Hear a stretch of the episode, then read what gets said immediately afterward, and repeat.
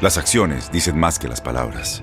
Abre el Pro Access Tailgate disponible de la nueva Ford F-150. Sí, una puerta oscilatoria de fácil acceso para convertir su cama en tu nuevo taller.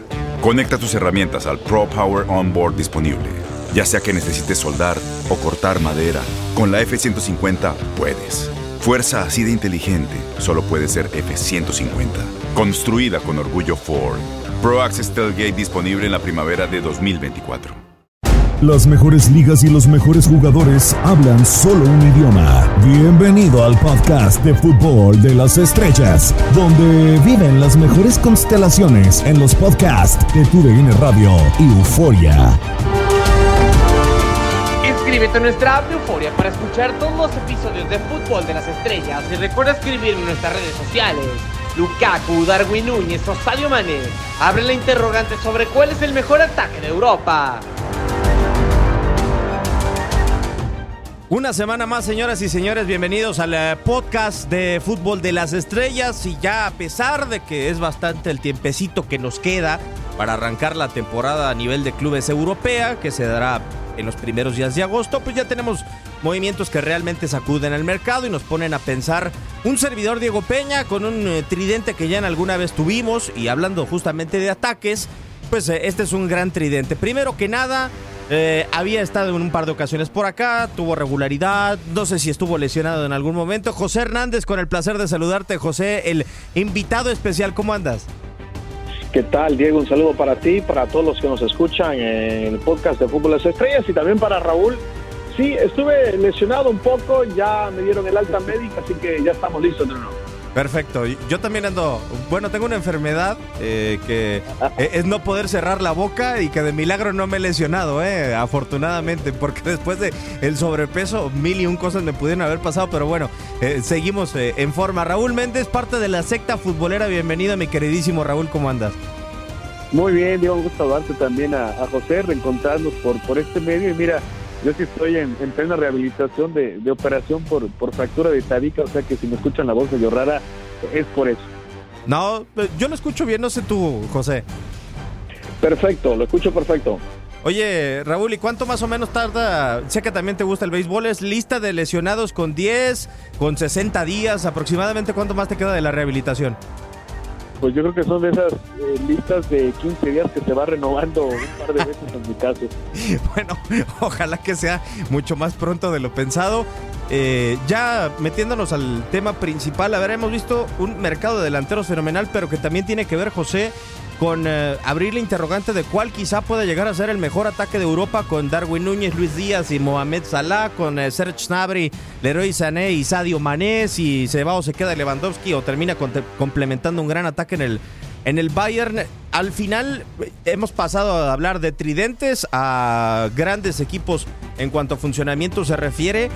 yo no sé a ti qué se te hace más atractivo, un tridente o realmente un equipo que esté bien trabajado, por ejemplo. No, me llama más la atención obviamente un equipo que esté mejor trabajado, ¿no? Eh, creo que cuando todas las piezas eh, funcionan, eh, rinden a un alto nivel, es más atractivo. Creo que es una de las cosas que atraen, por ejemplo, de este, este Liverpool, que ahora ya no va a estar Sadio Mané, y, veremos cómo, cómo terminan acoplándose, más allá de que ya se conocen Jota y Luis Díaz con, con, con Mohamed Salah, pero me parece que ahora que comienza la temporada desde inicio, vamos a ver cómo, cómo rinde el equipo sin Sadio Mané, ¿no? Sí, totalmente de acuerdo. aunque con lo de Luis Díaz, Raúl, en su momento en el mercado invernal pasado, eh, yo creo que Liverpool va a seguir acertando. No tiene esa gran capacidad eh, con eh, lo de Fenway Sports Group, el Moneyball y otros métodos para elegir futbolistas que parece que embonan a la perfección. Y lo de Darwin Núñez a mí se me hace un perfil adecuado. Incluso yo me atrevería a decir que si el tridente de Firmino con Salah y acompañados por Sadio Mané, creo que este en calidad llega a superarlo un poco. No sé tú qué opinas fíjate que digo, la, atención se concentra por lo que en Inglaterra, ¿no? Entre Liverpool y el City, que se pelean la liga también están compitiendo por, por la Champions. En el caso de Liverpool, yo sí lo veo como una interrogante, pero no por preocupación, sino por saber cómo se va a adaptar este equipo, porque, o sea, imagínense las temporadas que duró, muy efectivo este cliente que fue perdiendo protagonismo femenino por, por su falta de gol y él fue prácticamente cediendo su sitio, primero eh, con la irrupción que tuvo Jota, después con Díaz en los últimos partidos de la reciente temporada fue titular, pero realmente estamos hablando de que este tridente tuvo en Salah y en Sadio Mané a los jugadores más, más regulares. Incluso Sadio Mané cuando vino ese bajón de, de Firmino jugó como, como centro delantero engañoso, ¿no? Pero partía desde el centro, Mané ya no desde la banda. Entonces creo que pierde una pieza fundamental el Liverpool. Se ha movido en el mercado, primero con Díaz en el mercado invernal y ahora trae a dar muy jugadores muy jóvenes, los dos sudamericanos, pero compararlos en este momento por lo que rindió Sadio Mané, sí les espera un reto enorme, ¿no? Y ahí el reto de, de Jürgen Klopp, porque de todos estos jugadores que estamos hablando, ninguno es su nueve natural, de cómo los va adaptando Jürgen Klopp para el funcionamiento de este Liverpool que está obligado a, a entregar resultados prácticamente de inmediato. Claro, eh, tuvo una temporada realmente atractiva hasta las últimas dos semanas en donde desafortunadamente se fue Premier League y se fue la Champions League, José. Y, y del otro lado, hoy parece que nombres tiene más en el ataque, al menos el conjunto de Liverpool a comparación del Manchester City, ¿no? Que para mí el Manchester City tiene mejor delantero, el caso de Erling Brut Holland, pero por las bandas juegan eh, Riyad Mahrez o Phil Foden, por lo menos son eh, los seleccionados de costumbre, pero sí creo no sé si decir y abrir el debate de cuál de los dos está mejor trabajado, porque son dos estilos totalmente diferentes, uno y otro. Sí, no, yo creo que si lo ves por profundidad y por opciones, obviamente Liverpool tiene, tiene mejor delantera, ¿no? Por decirlo de esa manera. Obviamente tenemos que esperar a que comience la temporada y ver los numeritos que nos regalan eh, los delanteros de Liverpool y también del City. Eh, quizás el, gran duelo, el, la gran interrogante para Guardiola y el Manchester City es ver cómo termina encajando ¿no? Haaland en, ese sistema. Porque, a ver, Haaland está acostumbrado a que le den la pelota y, y, atacar el arco con, con 20, 30 metros de, distancia y, y de gran manera a, un alto nivel de velocidad. Él no está acostumbrado a ese, ese toque de un lado a lado. Eh, entonces, tanto el noruego se tendrá que adaptar al, al City como Guardiola tratar de encontrarle un lugar dentro de la cancha.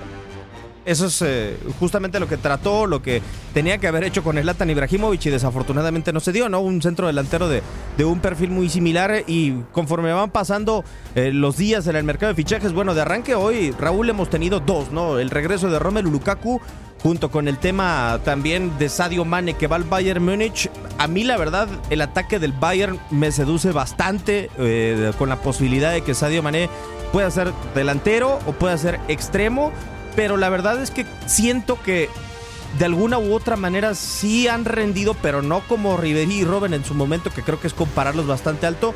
El caso de Sané junto con uh, Serge Gnabry, no sé si de alguna u otra manera a ti te satisface ver a este tridente en el ataque del conjunto alemán.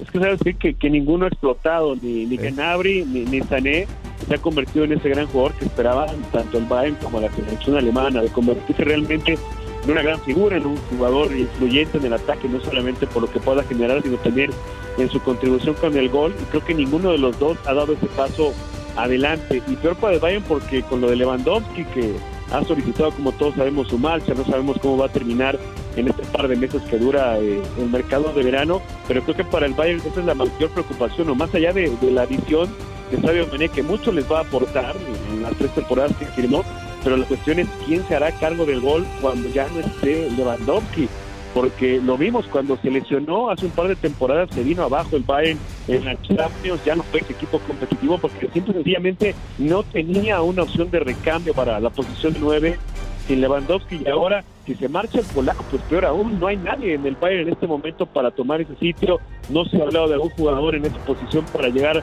a, a reforzarnos, es cierto, con Madrid sería un ataque distinto, un equipo que está más ligero, más directo, en el espacio largo para contragolpear, pero no podemos prescindir de un 9, necesita un goleador. El Bayern Múnich sí llega eh, Sadio Mané, es cierto, lo celebrará el Bayern, pero creo que estarán más preocupados sus aficionados por saber qué va a pasar Lewandowski porque en una de esas, José, a Franz Beckenbauer, a Uli Holmes les termina dando un infarto. O sea, toda la vida el Bayern ha tenido un tanque de área, ¿no? Desde Rodolfo Pizarro, mejor dicho, Pizarro el peruano, junto con en su momento lo poco que duró Paolo Guerrero, el intento con Miroslav Klose, ahora Robert Lewandowski. O sea, sería hasta cambiar un poco, no sé si de identidad a la ofensiva en el conjunto bávaro. Sí, totalmente, totalmente. Y mira qué importantes fueron todos esos jugadores que tú acabas de mencionar, ¿no? En esa posición específicamente hablando. ¿no? Eh, será el gran reto para este Bayern Múnich y, y estaremos pendientes qué pasa desde hoy hasta, hasta que comience la temporada. Eh, porque obviamente es un equipo que está acostumbrado para, para, jugar para Lewandowski, siempre ha tenido un killer en el área y ha sido el polaco, eh, ahora será totalmente distinto. Sí es cierto que es un equipo que no depende solamente de la definición de Lewandowski, porque tanto Müller como Nabri y otros jugadores pues anotan muchos goles, pero pero se van a tener que adaptar. Tanto eh, el Bayern se va a tener que adaptar a no tener dentro de la cancha al polaco. Sí, lo malo es que desafortunadamente Raúl, no nada más por condiciones, sino también por registros, eh, Sadio Mane no termina por ocupar eh, esa cifra que tenía Robert Lewandowski, sobre todo en las últimas tres temporadas, ¿no? Creo que Robert Lewandowski, si mal no estoy, en los últimos tres años supera los 40 goles eh, y es muy difícil. O sea, Mane, por ejemplo, acaba de tener una temporada para el senegalés extraordinaria, incluso sellando boleto de Copa del Mundo y además ganando la Copa Africana de Naciones, pero uno voltea y ve los goles a nivel de clubes y son 16 en la pasada temporada. Sí, no, es, es, diferente. no, puede haber una comparación porque son jugadores diferentes. Uno es un 9 puro, un goleador que sí arroja promedios de, de 40 goles en las últimas temporadas. ¿Quién se va a hacer cargo de esa cantidad? ¿Cómo va a repartir esa, esa responsabilidad en el gol? En el Bayern Múnich, y Sadio Mané para su posición, sin ser, insisto, propiamente un jugador de área, pues es muy generosa la cantidad que ofreció cada temporada con, con el Liverpool, pero ahora tendrá que idear un ataque distinto Nagelsmann, que ya lo ha hecho, ¿no? Porque en el Leipzig si algo tenía es que experimentaba mucho en el ataque, a veces con un falso 9, cuando abrieron a Timo Werner a jugar desde la banda izquierda, o sea, es un tipo que sabe cuando tiene las herramientas para jugar hacia adelante cómo se cómo se adapta, cómo cómo puede dibujar un ataque. Y, ahora hablando del último equipo que tiene un gran ataque, o por lo menos da la sensación de que la Serie A podría volver a ser reconquistada por el Inter de Milán, eh, yo creo que tiene, por la forma de jugar de Inzaghi, eh, José, y además por la capacidad de sus futbolistas, no sé si estemos hablando de quizá el eh, ataque más profundo, es decir, banquillo para rotar. En momentos difíciles, pero tener en un mismo equipo lo que se avecina con Paulo Dybala, ya el regreso de Romelu Lukaku, mantener a Lautaro Martínez y no sé si hasta también preservar a Edin Dzeko, eh, parece amenazador, pero eh, también responde a la necesidad de que el cuadro interista necesita dar un golpe de autoridad en competencias continentales. Apenas la temporada pasada, después de tres años, logró superar fase de grupos de Champions League y a la primera de cambio por ser o por no tener contundencia, justamente terminó quedando eliminado en octavos de final contra Liverpool. Sí, y no se nos olvide también que perdió la, final de la, Europa League también, ¿no? Contra el Sevilla, eh, que aquel Inter que tenía a Lukaku. Eh, sí, a ver, es muy profundo la delantera del Inter. Eh, es amenazadora, como tú lo dices. ya, ya vivimos la primera parte, Lautaro Lukaku, ¿no? Veremos qué pasa ahora, pero sí, ilusiona mucho tanto los aficionados del Inter para dar batalla en, lo que es el Scudetto, como también para las competencias este, europeas. Yo creo que más que todo va pensando el Inter, eh, Diego, en, buscar la manera de ver cómo, cómo, cómo termina eh, levantando más títulos en, el viejo continente. Totalmente de acuerdo, ya tiene desde 2010 con aquella Champions de José Mourinho que no conquista algo Raúl y la verdad es que creo que mientras estuvo los dos años que duró Romelu Lukaku en el Inter de Milán fue uno de los mejores nueve del mundo, ojalá después de ese parón, si le queremos llamar así, este año tan eh, difícil en el conjunto del Chelsea, pueda recuperar su forma, que no debería de ser pretexto después de que pasó del United al Inter y que con la mayor facilidad se pudo acoplar al equipo de Milán. Sí, sí, ya al final creo que pagó por sus declaraciones, aquella entrevista muy polémica en pleno regreso con el Chelsea, donde añoraba eh, regresar al Inter de Milán, ¿no? Él reconocía que había sido el equipo donde mejor se había sentido, donde había desplegado su, mejor nivel, de ahí están los goles, esa dupla que conformó con Lautaro Martínez y terminó con el reinado de la Juventus en Italia y se resintió, ¿no? A pesar de que Yeco hizo una muy buena contribución con el Inter, pero no tuvo los niveles de Lukaku, ahora fortalece ese ataque el Inter con Simón Inzaghi, porque la gran cuenta pendiente que tiene no solo el Inter, sino el fútbol de Italia es trascender en la Champions, ¿no? Ninguno de ellos ha llegado a las últimas instancias, tampoco mucho menos considerarlos como grandes candidatos y creo que para el Inter sí el regreso de Lukaku le fortalece en ese sentido porque sigue siendo la cuenta pendiente para el fútbol italiano en general de competir, de trascender realmente en Champions. Sí, totalmente de acuerdo. Ahora se abre la interrogante. Eh, todos estos equipos los veremos en la siguiente Champions League, eh, en la siguiente Champions League, el Liverpool, el Manchester City. A final de cuentas tendremos la posibilidad también de ver al Bayern, de ver al mismo Inter de Milán. Eh, por su ataque, podríamos pensar que uno es más, otro es menos favorito, José. Ah, sí, bueno, yo creo, yo creo que por la adquisición de Núñez, es cierto, la salida de Mané, yo creo que eh, el Liverpool va a estar bien. Eh, yo la duda que tengo con el City, eh, Diego, Raúl, es, es, cómo va a encajar Haaland con el Bayern Munich, que tú mencionabas, ¿no? Vamos a ver qué pasa con Lewandowski o quién llega a tomar su lugar, porque yo la verdad no veo a Sadio Mané haciendo esa función. Y luego el Inter, con su profundidad en, en la delantera yo, yo, es difícil elegir uno, me parece ahora mismo como gran favorito, pero los cuatro sí obviamente los tenemos que tomar en cuenta. Sí, yo lo pregunto Raúl porque eh, el reciente campeón eh, no tiene, creo, por nombres, eh, un, un tridente, no tiene bueno, algo alrededor de Benzema podríamos hablar de Luka Modric, pero que se pueden repartir el gol al mismo nivel que Karim Benzema es difícil en el Real Madrid. O sea, por eso pregunto, ¿cuánto puede influir una ofensiva a este nivel como las que están construyendo estos equipos para ganar algo importante, sobre todo la Champions League de cara a la próxima temporada? En el caso del Madrid, pues el ataque está centrado en Karim Benzema y con, con esa fórmula le funcionó al Madrid. Será muy difícil que pueda repetirlo en esta temporada porque sí fue una campaña inolvidable por cómo fue avanzando en cada en cada eliminatoria. Eh, ya confirmó que es, que es la dupla de, de Karim Benzema. Falta por encontrar ese tercero que Ancelotti los ha ido rotando, ¿no? Dependiendo del rival, las circunstancias del partido, la necesidad. Es Rodrigo como un tercer atacante, como un, como un extremo, o es Valverde con la versatilidad que ofrece el uruguayo para también ser prácticamente un cuarto mediocampista y cuando tienen la pelota es el tercer atacante en, esa última línea del equipo de, de Ancelotti. Entonces ahí sí el Madrid sigue siendo un equipo que encontró su productividad con los jugadores que tenía, pero no sé si le alcance para competir en esta temporada. Y, en el caso del Manchester City, por lo de Guardiola, ¿no? Sabemos que es un tipo obsesivo, que tiene este afán de querer aportar algo cada temporada en cuestión estratégica, táctica, pero también durante su carrera le cuesta mucho trabajo jugar con un 9, por eso es como hasta cierto punto irónico que eh, con, con un falso 9, antes de que iniciara la última temporada, pedían la llegada de un 9, Harry Kane estuvo por llegar, pero finalmente ya no hubo un acuerdo para sacarlo del Tottenham y ahora traen a Haaland, o sea, que tanto le cuesta a Guardiola jugar con un 9, ahora resulta que era la gran necesidad del City tener un goleador, vamos a ver si se da esa dupla de trabajo entre Guardiola y Haaland, porque sabemos que en los equipos de Guardiola el 9 tiene que jugar lejos del área. Sí, totalmente de acuerdo. Elaborar, tratar de, participar en la creación del juego. Ya nada más para. Y, hasta si me lo quieren tomar a modo sarcástico, está bien. Eh, ¿Y si sigue entrando en este, en este podcast el Paris Saint Germain, José? eh, sí, bueno, sigue entrando porque, porque tiene plantel todavía, ¿no? Eh, el tema es eh, cuál entrenador va a llegar, cómo va a funcionar el equipo con ese nuevo entrenador, ya tiene nuevo director deportivo. yo creo que sí, por los nombres sí hay que tomarlo en cuenta aunque no sé si el señor Mbappé esté muy ocupado, Raúl, porque es director deportivo, es presidente, es jugador, lo hace absolutamente todo, ¿no? En el Paris Saint Germain quizá lo agarramos cansado para ganar la Champions.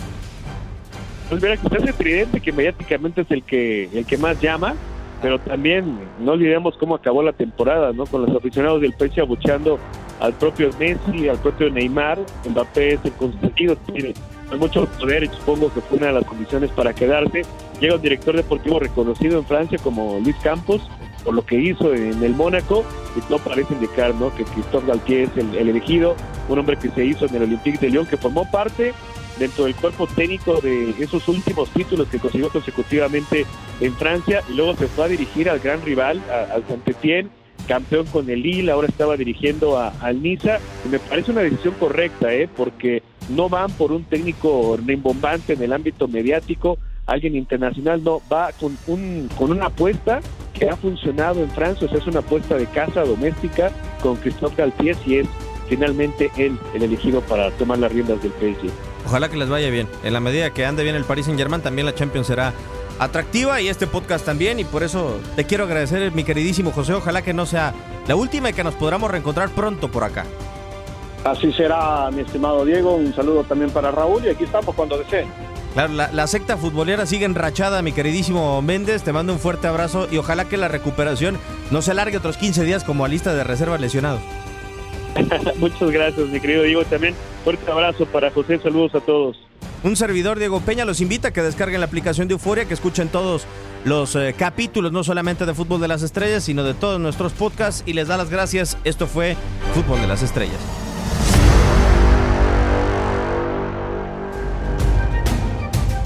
Llegamos al final del podcast de Fútbol de las Estrellas. Síguenos en otra edición la próxima semana y no te olvides de compartir tus impresiones en redes sociales. Cada semana, acompáñanos en Euforia y todas nuestras plataformas. Fútbol de las Estrellas, parte de los podcasts de TUDN Radio.